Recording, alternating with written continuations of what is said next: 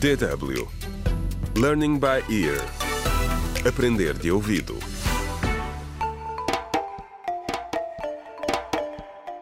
Contra o crime.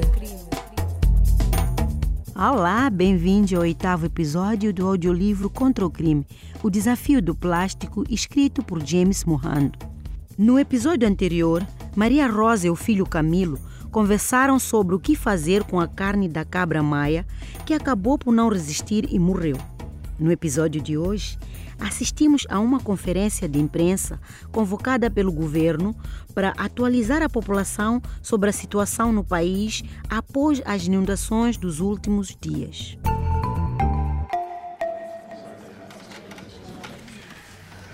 A sala de reuniões foi mobilada de forma luxuosa. As paredes foram decoradas com painéis em mogno e acolchoadas com couro importado.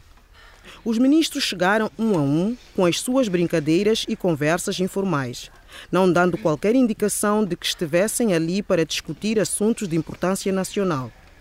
O ministro do Interior, Rafael Radido, com a sua voz grave e sonante, era o que fazia mais barulho. Embora fossem colegas, todos os outros o temiam porque ele era o braço direito do presidente.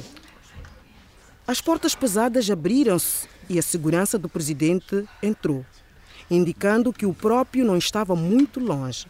Todos os ministros presentes na sala do conselho se levantaram e fez-se silêncio.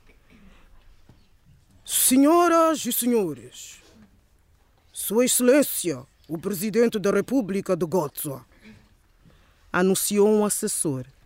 E um homem muito alto e bonito entrou na sala. Podem sentar-se, disse ele. Rafael, por favor, informe-nos sobre a situação atual relativa às inundações em Gozo. O ministro Rafael Radido explicou que a chuva tinha causado desastres em algumas partes do país. O presidente Kalama queria saber o que estava a ser feito para reverter a situação. O ministro explicou que estavam a trabalhar em estreita colaboração com o Ministério da Defesa e que tinham sido destacados helicópteros para alguns locais para ajudar nas operações de salvamento. O presidente não estava satisfeito. Senhoras e senhores, uma das principais causas de todos estes problemas são os resíduos plásticos. Estão a custar milhões aos cofres do Estado. E está a custar a vida ao nosso povo. Há seis meses, decretei a proibição do plástico descartável, mas tem sido continuamente ignorada.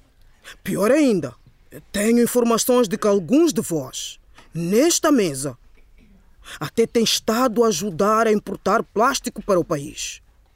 Ministros do meu próprio governo. Recuso-me.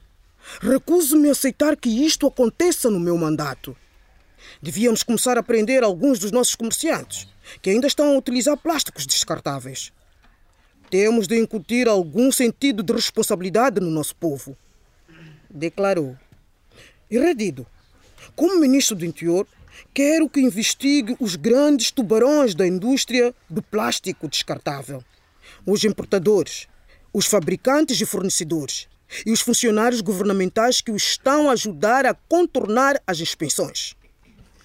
O presidente Kalama falou com um ar firme e autoritário. Todos pareciam apreensivos. Até o ilustre ministro do Interior limpou o suor da testa. Contra o crime.